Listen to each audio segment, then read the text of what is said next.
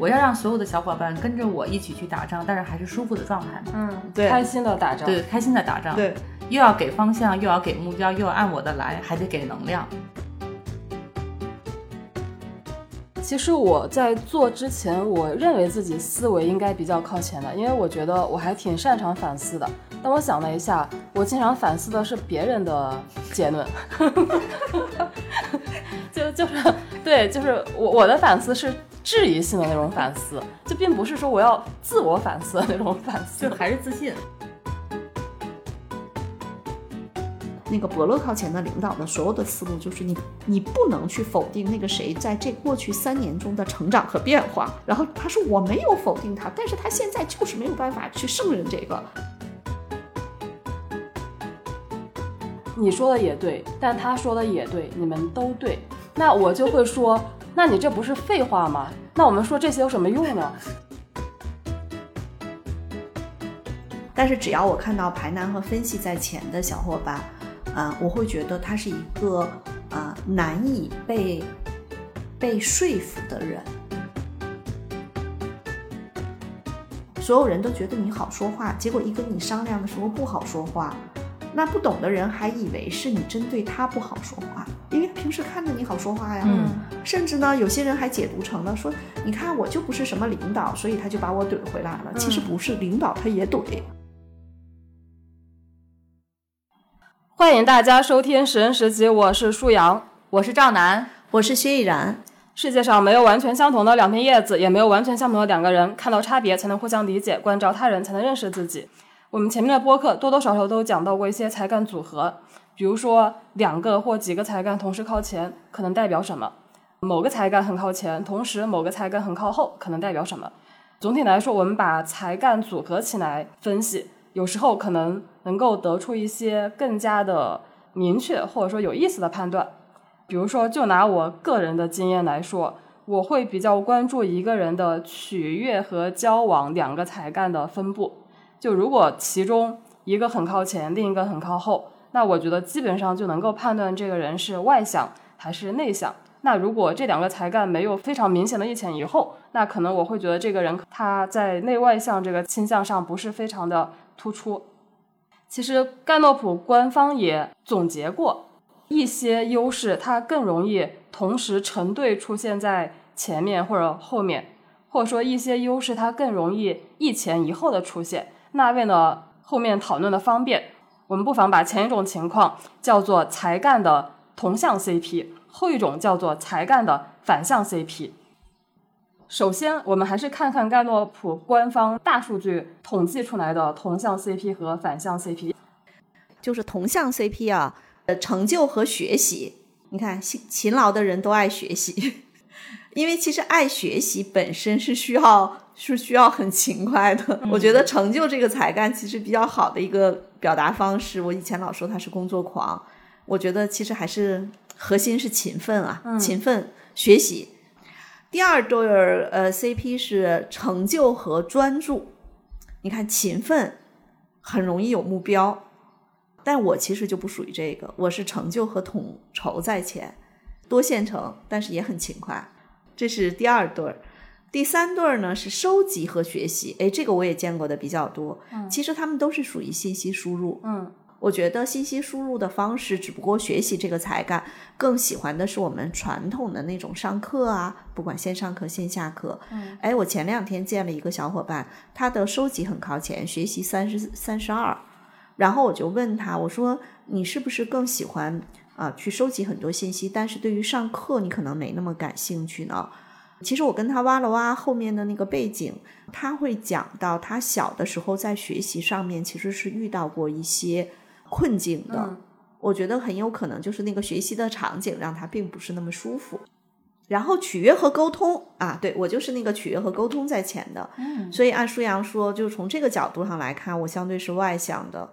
在外向和内向这件事情上，我会觉得是我想外向就外向，我想内向就内向，那应该还是个外向，对吧？对，对。如果从这句话上，其实还是但燕老师，你的交往多少？我的交往在中段，没有那么靠前，没有没有那么靠后，也没有那么靠后。对对对，所以实际上就不会说到我想 想外向就外向。适应呢？我适应靠前，哦我适应在第五，所以跟但适是适应应也有关系。跟内外向应该关系不是特别大吧？他其实说我变色龙啊，想外向就外向，想内向就内向。哦然后取悦和沟通在前的，呃，我见过的比较多，但我也见过反例，取悦在前，沟通在后。呃，在中段儿也有在后的，嗯其实我也问过，其中有一个小伙伴取悦比较靠前，沟通在中段儿，和谐很靠前，其实是和谐卡住了他的沟通，嗯。包括他从小到大的生长环境，他的父母都告他言多必失，嗯。而且他审慎靠前，和谐靠前。哦，虽然他取悦靠前，但是沟通在中段嗯。啊、然后思维靠前和收集靠前，对呀，要想思考，没有收集来收集资料，怎么深度的思考，怎么不断的反思？嗯。所以昨天我在共修项目的第二期，我经常说到这两个才干靠前，如果再加上了排难，再加上了分析，再加上了体谅，很容易进入到一种不断的在反思自己为什么没做好。自己为什么现在在坑里？昨天我也在讲这类小伙伴，我的核心的点就是想把他从坑里头抓出来。类似这样组合，特别喜欢反思的，我也在想一个问题：如果他不是遇到了这样的困境，可能也不会愿意来去做这个优势公修的项目。嗯，而且这又符合他们搜集这个才干。呃，对对对，有可能他们学习也靠前。对，哎，我看到就是他说的这个最可能搭配出现，它这个概率它是用一个百分数来表达的。就是我看盖诺普就是官方的另外一个说法叫做相关性，就这两个才干的相关性是百分之多少？然后刚才叶然老师他念的这五对才干，其实他们都是相关性在百分之四十到百分之五十之间。嗯所以其实因为它是用前五，因为它是用前五，包括我就发的那张表是前，这就是我说这个数据大家看看就算了。嗯。呃，但是它是有一定的相关性，嗯。就是因为盖洛普的官方，大家知道我是不看前五的，对我只看三十四，嗯。但是有很多人测他都是只看前五，嗯。所以它这个数据的相关性是在那个前前五五的哦数据里面。那那我觉得这样其实是合理的呀，因为你突出的才干才有信息量嘛。如果我一个才，如果我这两个才干都在很中段，那说明他都虽然他挨着，但是他不突出。前十吧。嗯嗯，对对对对对对对，前十可能范围更大一点。对对对，对，但是因为它，嗯哎，他是我我也不太明白，他是销售策略吗？啊，也是哈。如果它那个便宜的价格让大家看到了前十，它那贵的就不好卖了。嗯 啊，所以这个呢，我觉得它是有一定相关性的。对但我因为看是看前十，我觉得我看的是前十的嗯都在前面的。嗯嗯，明白。我刚才想说的是，它这个相关性，它用这个百分比来表表示，就是呃，以我粗浅的对这个一些统计学的理解，就其实这个百分之四十到五十的相关性，其实它并不是一个非常高相关的相关性。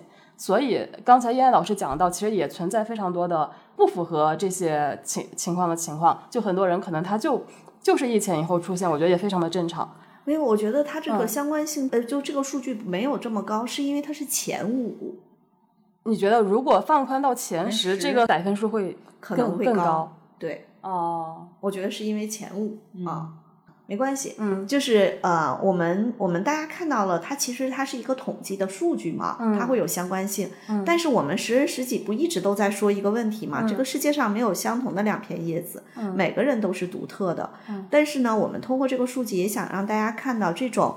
呃，就是正向的 CP、同向的 CP 和反向的 CP，实际上是可以帮助我们去理解几个点。第一个点是，有些特质的确是容易共同出现的，嗯比如说爱学习和勤奋，嗯，但是有一些反向的 CP，我觉得也挺有意思的，它是适应和专注。舒阳，我记得你适应在前是吗？对我专注也十三，对你专注其实但没在前五嘛，对吧？嗯嗯你就没在这个统计里。嗯但是我是适应在前，专注可能二十多啊，所以对我来说，我就特别能够理解。就是适应就有点像小猫钓鱼。舒阳说：“哎，依然我们去看看这个吧。”说：“好呀，好呀。嗯楠姐跟我说：“哎，依然我们去这个吧。”我就跟着他跑了。所以我可能就的确没有那么专注。那专注的人，基本上旁边的人说咱们是吃火锅还是吃牛排，专注的人根本听不见。因为在那一刻他是专注在他的这个事情上，所以对于专注的人啊，呃，如果外部环境信息发生，就新有新的信息涌入，环境发生变化，专注的人的自动驾驶是快速的把这个信息整合完，对自己的优先级进行重新排序。嗯嗯嗯，所以你去想一想，如果是一个专注特别靠前的管理者，统帅在靠前，那大家只能听他的，因为他把优先级排完了，你们听我的就算了。嗯哎，专注的核心是目标明确吗？嗯，我觉得是最简单的是优先级，就是当他排完优先级的时候，他一定先做优先级高的事情。嗯，其实优那个先级非常明确。对，嗯实际上大概率他的目标也是清晰的，但我也见过很多专注的人失去了目标之后非常难受。嗯嗯嗯，所以专注靠前的人一定要有目标。对他需要在一个比较清晰的状态下，他其实是会更有力量，他会更舒服、嗯运行起来。然后第二对儿比较罕罕见的是理念和纪律，舒阳理念在前吧，嗯我也理念在前，我也在前。我们三个都是理念在前、纪律在后的最好的代表。嗯啊，就是我们说着聊着聊着，要是没有舒阳的提纲，我们就不知道聊哪儿去了。对，正好证明了这个出现的概率百分之零点五。对，嗯、但是我告诉大家，就在昨天，我就又遇到了理念在和纪律都在前十的伙伴，嗯但是我发现他更纪律。他画过一段时间表情包，他在画表情包的时候也很纪律。然后他也发现他在做一些创意工作的时候，好像没有那么多的原创性。其实有时候我会想一想，他处于一种没有让自己活得更灵动，他好像被什么东西卡住了。这能不能就理解成为是才干的冲突呢？每个每个人都会有自己的才干冲突，但是如果挖得更深一点，嗯其实我会看到他的审慎卡住了，他的很多灵动。当然，他战略排三十四，可能也是有关系的。首先，这第一个点就是百分之九十的人，盖洛普的才干中都会有冲突。嗯冲突本身何尝不是一种创造力？有冲突很正常，因为是人嘛。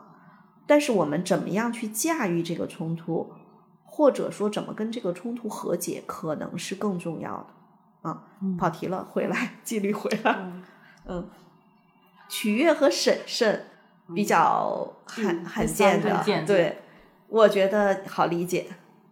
就是取悦靠前的人，其实也是有另一种好奇心，看见新朋友就会觉得啊，好有意思呀。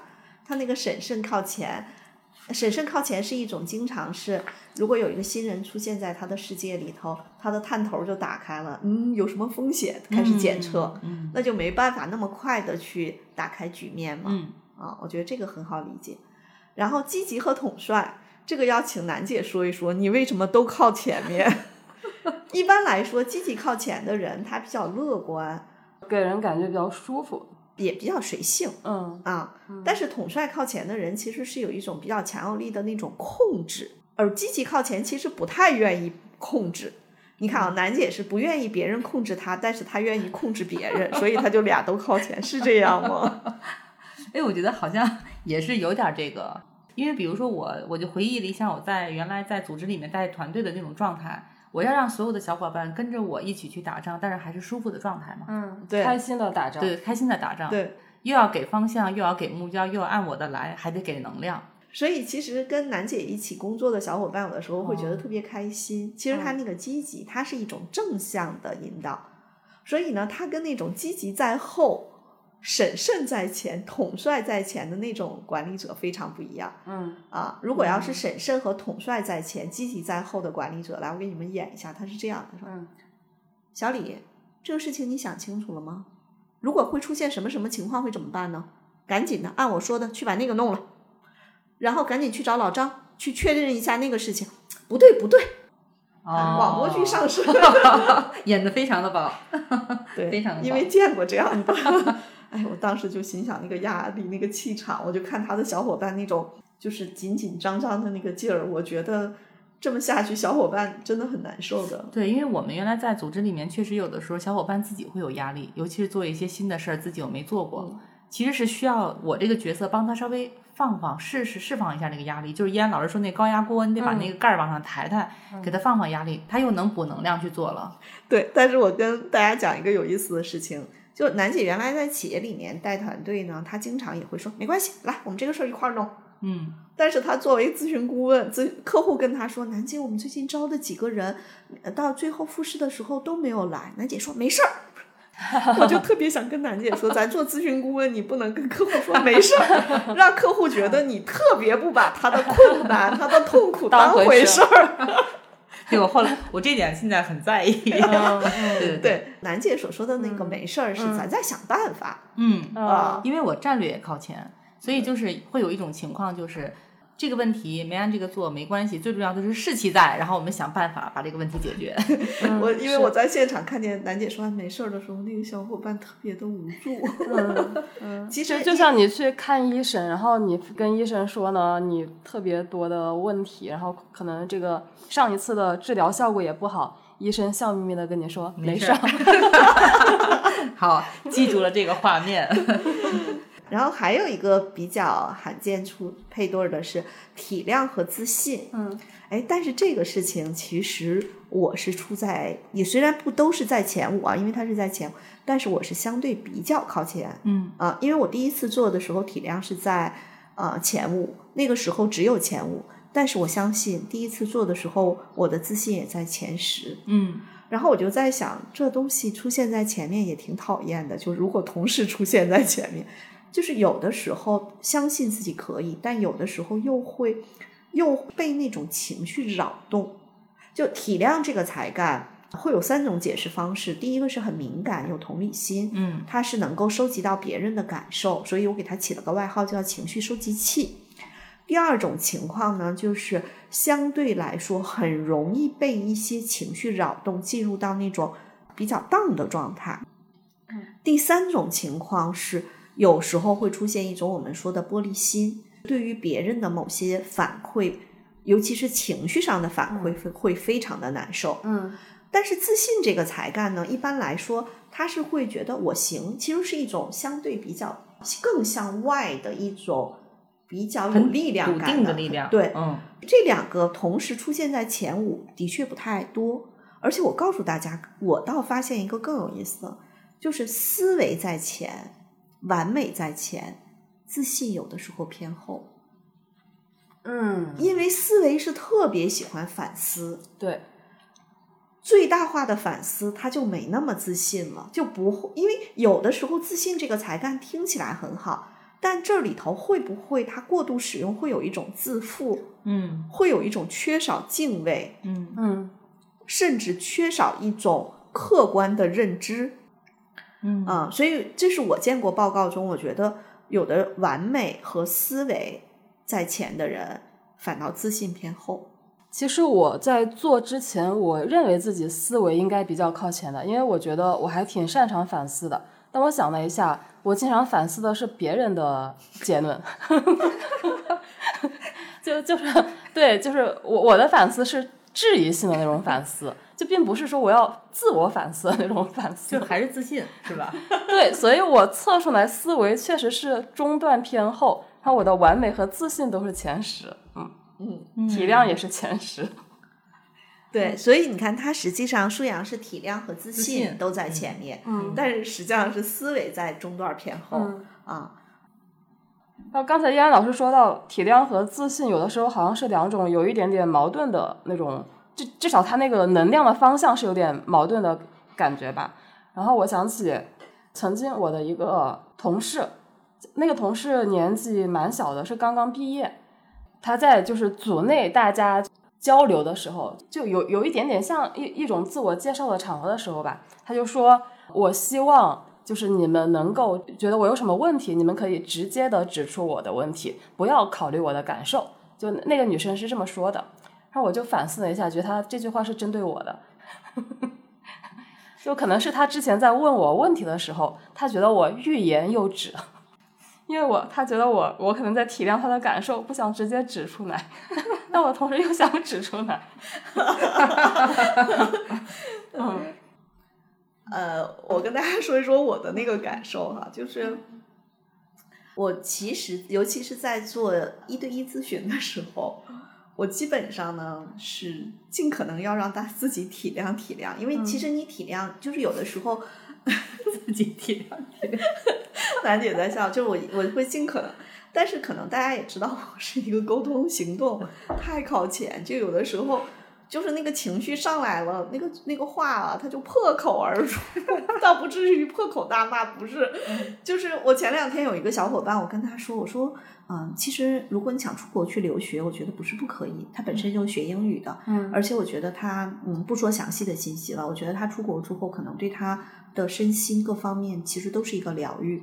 然后我也想建议他，比如说最近的一段时间，他很多事情其实是可以围绕这个目标的。然后我说，其实你的特质，其实在国外还可能挺舒服的，嗯就挺适合的。嗯，他说：“你是说我在国内混不下去了吗？” 我当时真的就明，我们俩是远程，还没有开视频，我就感觉我那个我那个火撑就上来了。其实也不是那个火，其实我就说，哎呀，我说你看，这个时候你又是会。就是你解读一个事情的时候，太容易去这样的负向解读了。然后这个小姑娘，我觉得她特别好，她她在那一刻，她她体谅也在前，她快速的回过回调过来了。她说：“依然老师，我懂了，你是说国内的环境不太适合我？”我说：“对对对对对。”你大概大家去想那个，但是这两种说法，除了一个好听，一个不好听，有什么区别吗？当然有区区别你知道这个区别是什么？嗯去，因为他自信在后呀。嗯舒阳，你自信在前，你是觉得他没去。嗯自信在后的人，他其实是心理学的归因方式。嗯如果我把一切都归因在是我混不好，我在国内混不好，混不下去，去国外我也混不好，那我就是个 loser。但是如果是国内的环境不太适合我，嗯我换到合适的环境，我就可以活得更绽放。嗯嗯，但事实上，它是个事实。对对对，我会觉得我在一个地方没有混好，这就是一个事实，但不不代表我换个地方我混不好。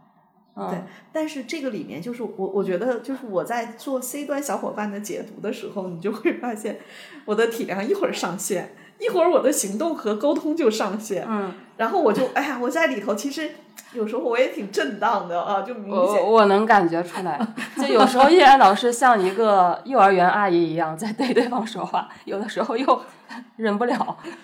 对我我刚才看到的画面是依然老师前面放着三十四张牌，然后就是哎，这三十四个才干，哎，这个来了，我应该用哪张？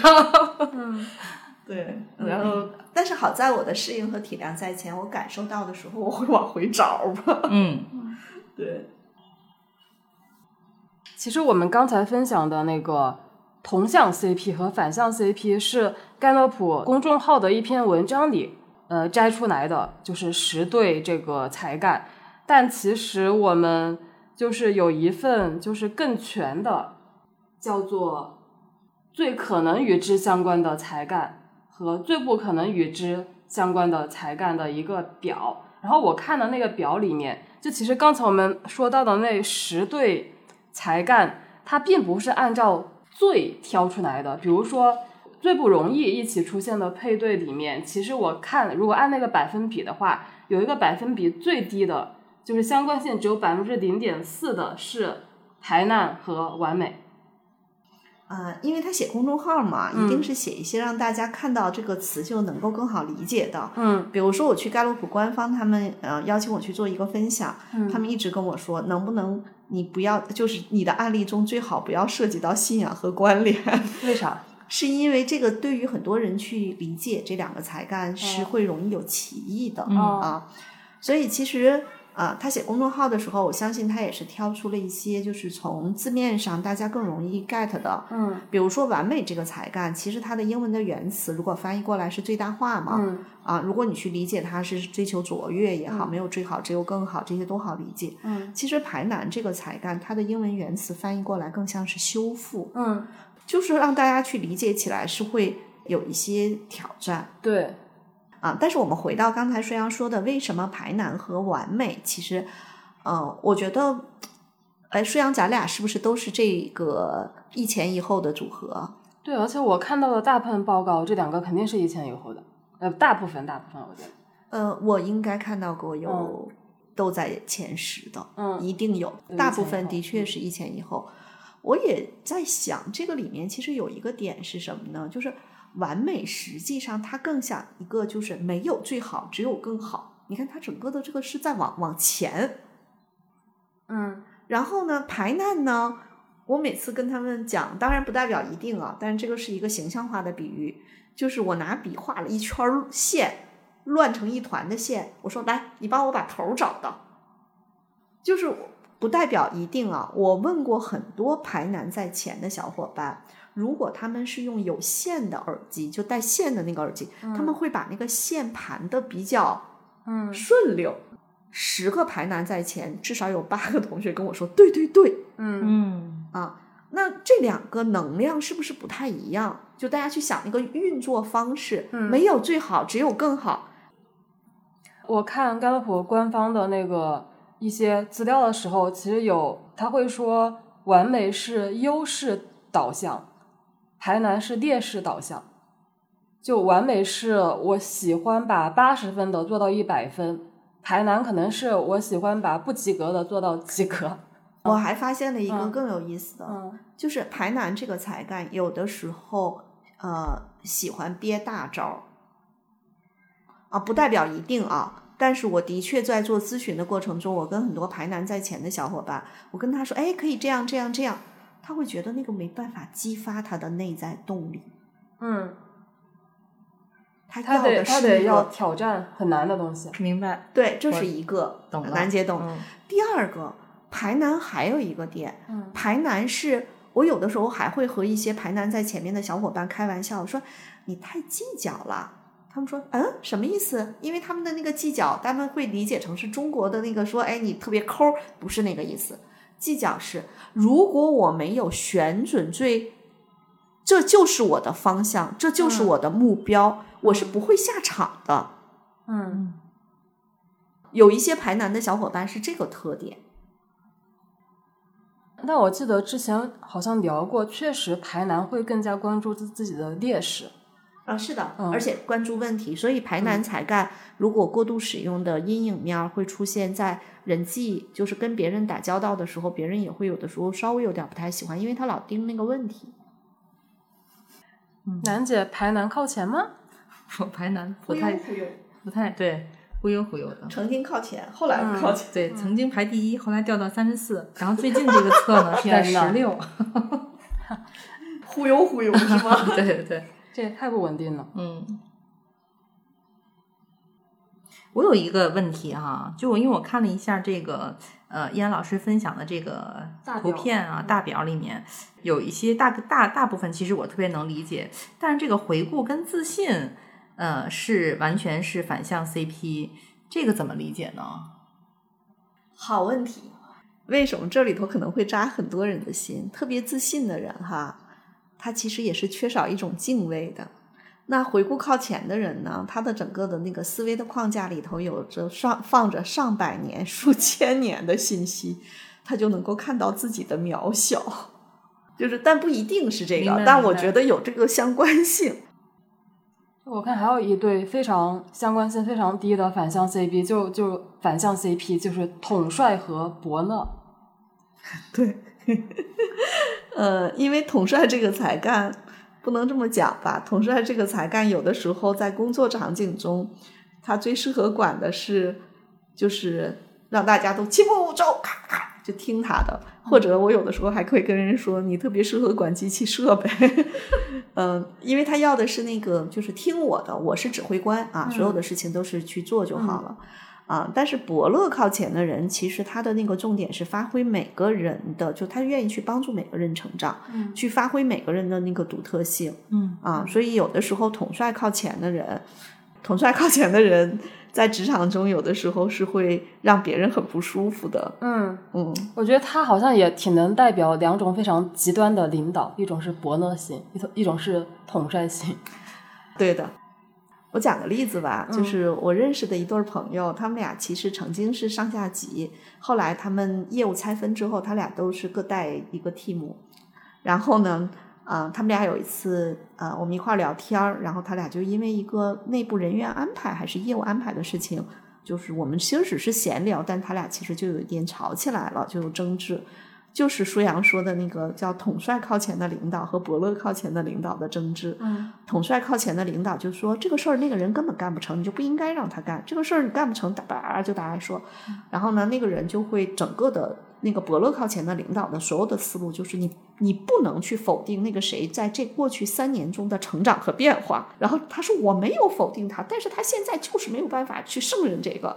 就我就发现我在旁边看着就说，嗯，你俩说的是一回事儿吗？嗯嗯，但是我相信这是他俩积怨已久啊。虽然他俩关系很好，但是风格差。嗯嗯，这这一对反向我觉得还挺好理解的。但我又发现了另外一对不好理解的反向 CP，就战略和和谐。为什么战略和和谐就不能共存呢？嗯，对我就是战略在偏前一些，和谐偏后。我也是战略第一，和谐倒倒数前五吧。战略其实是并没有耐心去达成共识。嗯，啊，对，我觉得可能问题出在这儿，嗯就是要想达成共识，嗯其实是需要需要过程的。对，但是战略太快了对有，A 方法不行，B 方法，B 方法不行，C 方法，嗯，然后还嫌别人脑子不够快。对啊，而且我觉得太和谐你就没法战略了，因为战略你必须选一条路，是吧？嗯，但是我见过和谐和战略都在前，虽然不是前五，前十肯定有。嗯嗯，嗯但的确，你我快速想一下，我之前辅导的这个一个团队报告，他们三个都很能干，嗯然后他们三个的数据出来了，一看都是战略在比较靠前，和谐比较靠后。其中有两个人其实看起来还挺和谐的，就是看起来还挺，他们其中有一个看起来就不和谐，因为还有统帅。然后那两个人看起来都挺和谐，但是和谐也在后。后来我在想，就是这个报告，也有伙伴问我说，测这个报告的时候是说他在生活中的场景还是工作中的场景？啊，有一些小伙伴可能在工作的场景中挺和谐的，回到家里未必和谐，啊，但是总体来说，就是和谐靠前的小伙伴，有时候不喜欢变来变去，因为变化本身也意味着是一种不和谐的因素嘛。我自己有个感觉，就可能我在跟一些和谐才干很靠前的人交流的时候，就他们会说你说的也对，但他说的也对，你们都对，那我就会说，那你这不是废话吗？那我们说这些有什么用呢？我们讨论就是为了就是就是你可真不重点，就就是就是我们是为了有一个重点，所以才来讨论的。那如果你说大家都对，就是没有一个重要性的优先级的话，那我们为什么要来说这些话呢？所以和谐才干在前的小伙伴在职场中，第一，他真的是觉得你们说的都对，他也只是真实的表达了他的观点。嗯，但是在不和谐的眼里，你就是在和稀泥。往往你在这种时候，如果要是我在企业客户见面，我就会说，嗯，是的，我说那我们来去看一看这件事情。啊、我们如果必须做出一个选择，可能也会相应的承担某些风险和代价。我们更在这个时间点如何来做一个，就是在当下，比如说有可能是局部最优，也可能是为了战略层面更长远的层面最优的一个方案呢，我们来选一选。甚至我会让他们用硬性排序的方法选，嗯其实是倒逼和谐才干在前的人说，啊，都对，但是咱们还是要承担风险去做一些判断。嗯然后我开头的时候不是提到，我觉得取悦和交往通常可能要一前一后嘛，但我发现，在叶然老师发的这张表里面，他们并没有出现在那个反向 CP 里，所以看来我的大数据还不够。交往跟统帅倒是比较反向的 CP，没有，我也见过交往和统帅非常靠前的，嗯 嗯嗯，楠姐也是，是吧？对我交往第二，统帅第六。哦，哎，楠姐，你竟然交往第二，对那你的取悦多少？我取悦十八。哦，那那你还好，嗯你忘了南姐有一次跟你说，舒阳，我能抱你一下嗯吗？嗯，对对，但但我觉得好像是让我特别感兴趣的新朋友，其实也不是面积很大的那种。所以你取悦十八吗？对他是挑，嗯他还是比我挑。嗯，叶岩老师，你觉得你接触过的中国人的大数据里面有没有刚才我们没有提到的，但你觉得印象也比较深的同向 CP 或者说反向 CP 呢？嗯，的确，在我的培训课件里头，其实是有这种叫常见组合。嗯啊，我说一说我见过排在前面，当然我说的是前十或者前十二啊。嗯啊，比较也不叫比较多，只是我可能会更高关注，因为核心的点，当我去看啊、呃才干组合的时候，其实我更想知道他是如何思考、如何行动，以及他在呃工作中、生活中是如何运行，以及如何与别人协同的。比如说，举一个例子，我见到过，呃，排难和分析有的时候在前，但是也有并不一定都在前的啊。嗯但是只要我看到排难和分析在前的小伙伴，呃，我会觉得他是一个呃难以被被说服的人。比如说，我就会建议他，嗯、更多的去做偏专业工作。嗯，就是你去想说，如果我是在税务筹划方面的专家，我既有排难又有分析，那得多招人稀罕呀！嗯就是我的专业能力很强的时候，对吧？所以这个其实是我一般看报告，我还是会去考虑去支持他，比如说他做的事情，他未来的优势的使用场景啊，这是一对儿。然后呃，学习和成就，我们刚才说了，我也是经常遇到在中国人中排在前面的，嗯那就是不是在工作的路上，就是在学习的路上。嗯啊，然后既看不得老公不爱学习，也看不得老公不爱工作啊。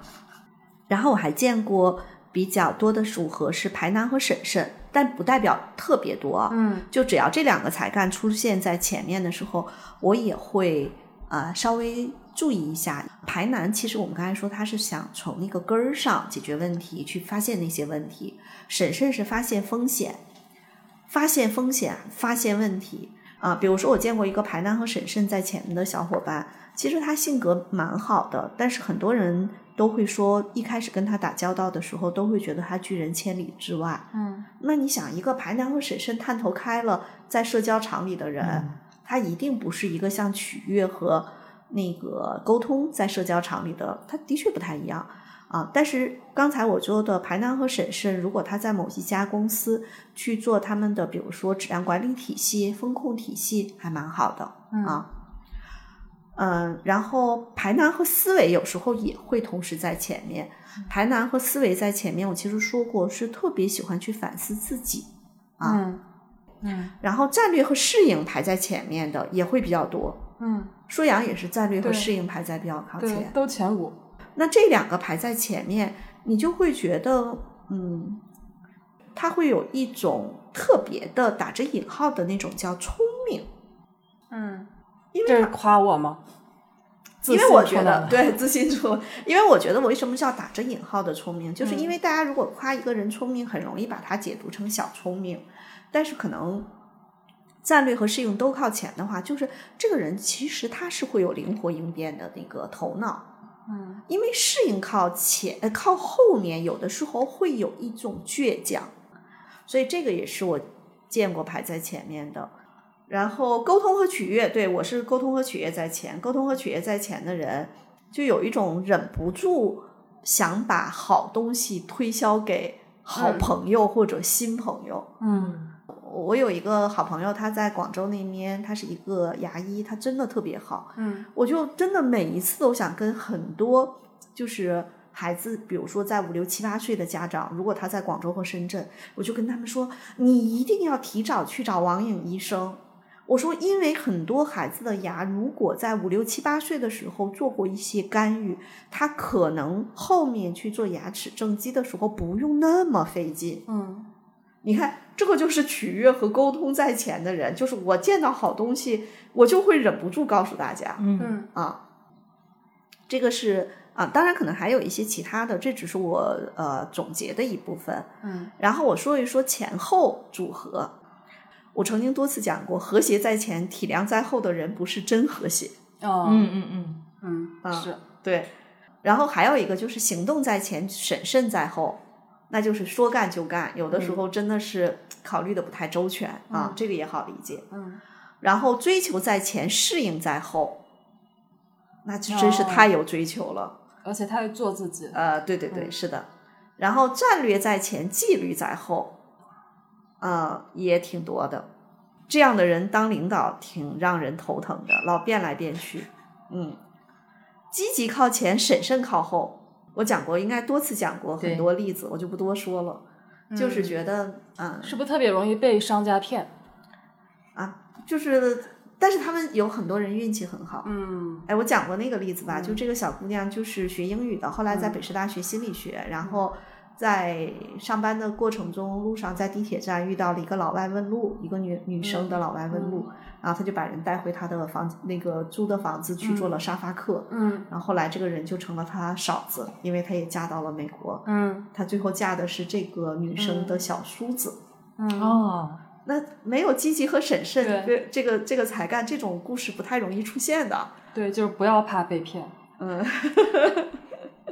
但是有一些小姐姐来我这儿积极在前，审慎在后，我确实忍不住会帮她踩刹车。嗯 然后还有一些小伙伴是排难在前，战略在后，我也见过。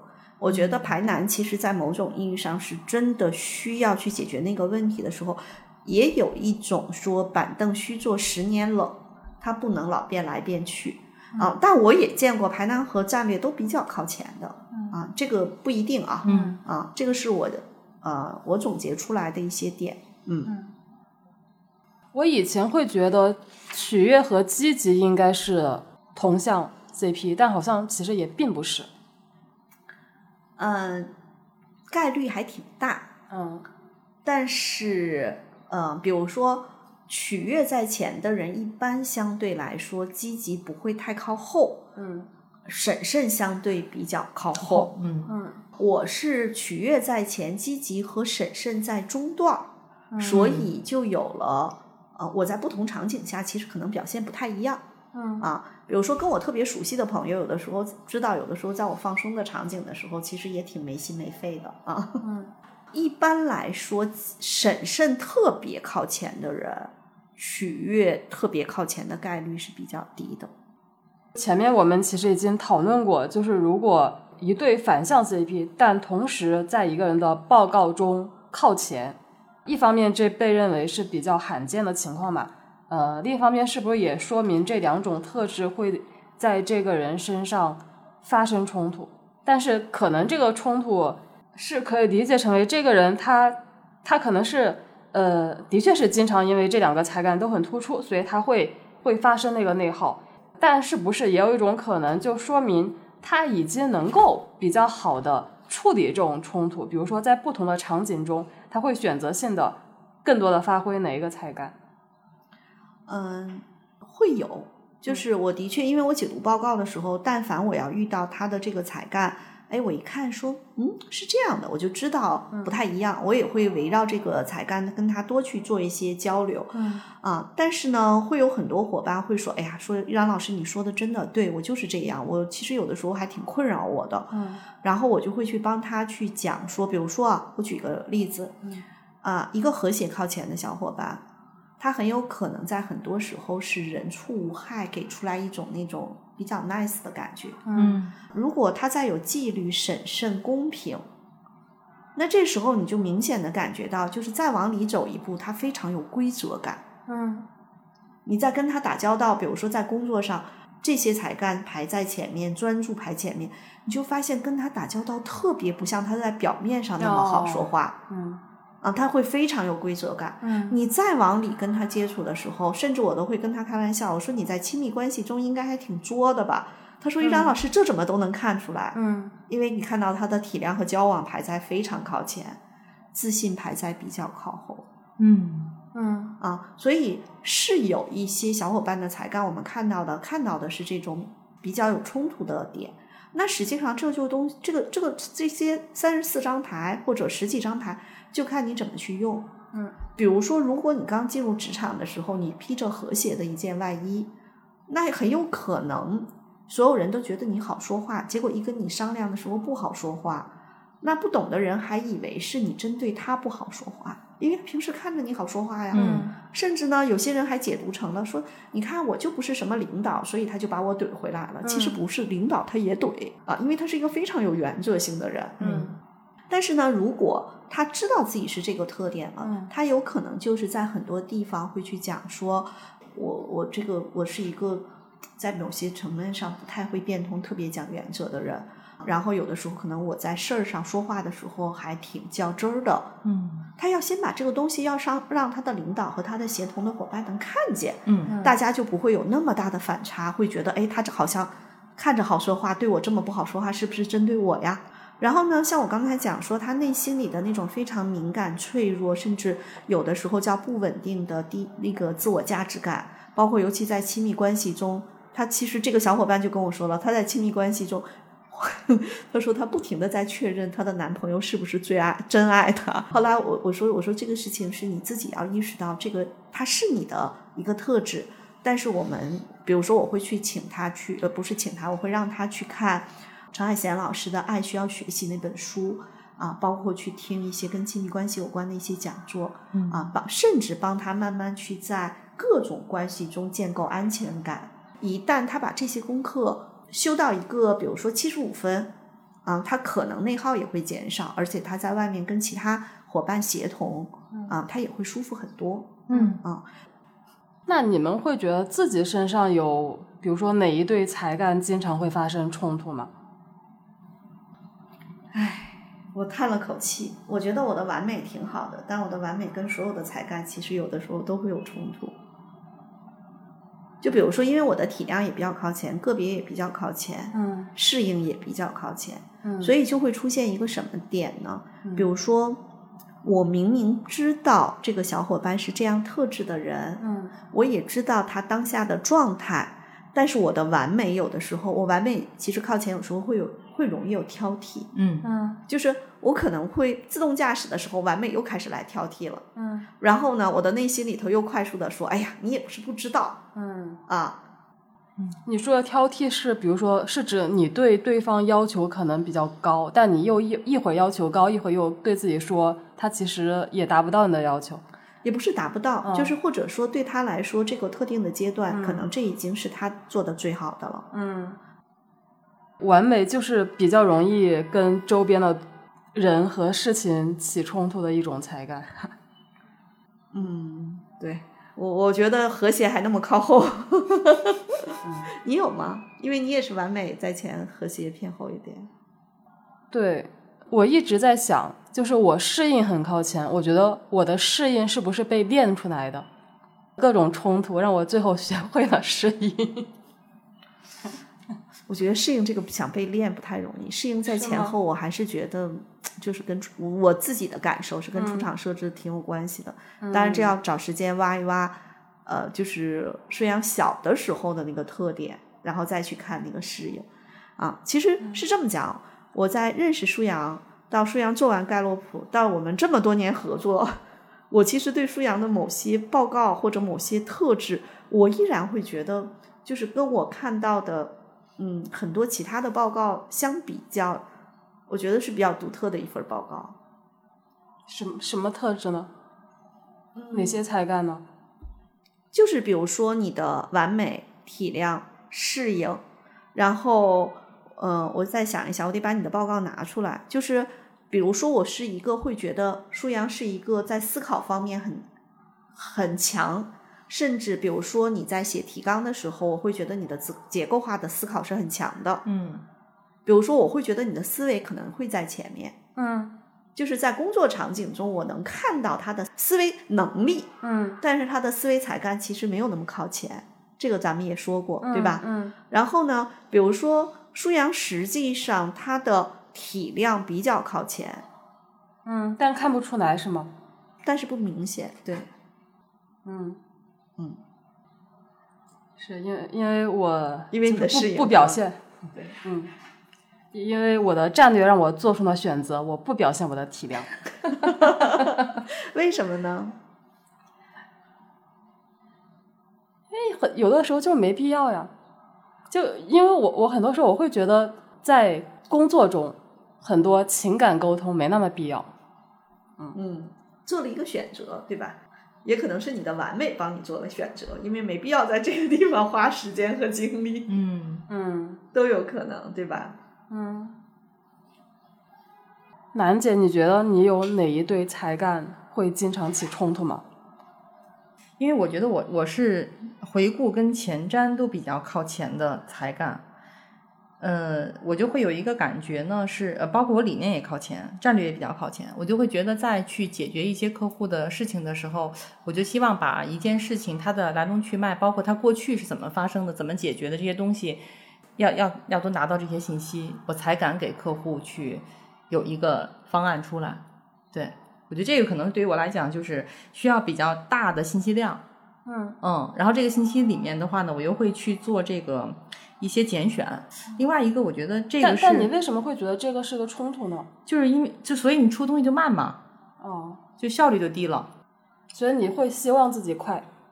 我觉得其实是需要快一点儿的，因为他工作因为对，因为我成就排前，行动排前嘛，嗯，嗯，所以其实跟你刚才说的那堆才干冲突的是成就和行动，对，我觉得是这样的，嗯，嗯，或者说产生张力的。对，产生张力的，哎，我想问问舒阳，你原来成就三十二，后来成就变那么靠前，这个这个你自己是怎么解读的呢？我觉得其实你让我做事情，然后这个事情我不反感，我是挺愿意做的，因为我觉得我也没有什么生活嘛，就没有太多个人生活。我反正是我记得咱们这份报告是一九年做的第一份儿，嗯，嗯，当然那个时候我积累的案例也没有现在这么多，我我当时读不懂，现在我觉得就当 当时当当时成就测的靠后，是因为我当时可能不喜欢自己工作那么的忙，做做题的时候就会选那个就不喜欢那种忙忙碌碌的感觉，而且我那个我第二次测的时候，成就和专注是同时突就很大幅度的提前了嘛，对，对，所以它其实成就和专注这两个才干，我估计是我在选，呃，它有一些题目是问类似是你会不会废寝忘食的工作忘了时间，然后这种题目我都是选了非常高的得分，所以我觉得这个就提示成就和专注就应该都有很强的关系。我还想说一个，就是个别在后，体量靠前，是不是真体量？刚才我不是说和谐靠嗯前，体量靠后，不是真和谐？因因为我就个别靠后，体量靠前嘛，我觉得我只能体谅我能懂的人，我懂不了的人，我的确体谅不了，或者说我都理解不了。是的，我哦突然在，因为我以前也遇到过其他的小伙伴是个别和体量是这样的一个呃组合那我也可以非常呃直接的说，就是嗯、他们有的时候是自己的情绪感知力虽然强，但是他们对于别人其实是有一点像是像是一个拣选的方式，就有很多人都不在他的视野里。对，有种这种感觉。就有的人我懂不了，我就不想去懂了。但有的人就是我一眼就知道啊，我知道你是怎么想的，我知道你是哪种人啊。嗯，哎，今天这个也挺有意思的哈。嗯。好，这期播客咱们就先聊到这儿。听友们如果想追问一些问题，欢迎留言，我们非常需要你的反馈。比如你希望听到什么样子的话题？对本期的内容，你有没有有话想说的？你还有哪些观察和思考想跟我们一起探讨？也欢迎你直接加入我们的听友群，入群方式在节目介绍页可见。谢谢，再见。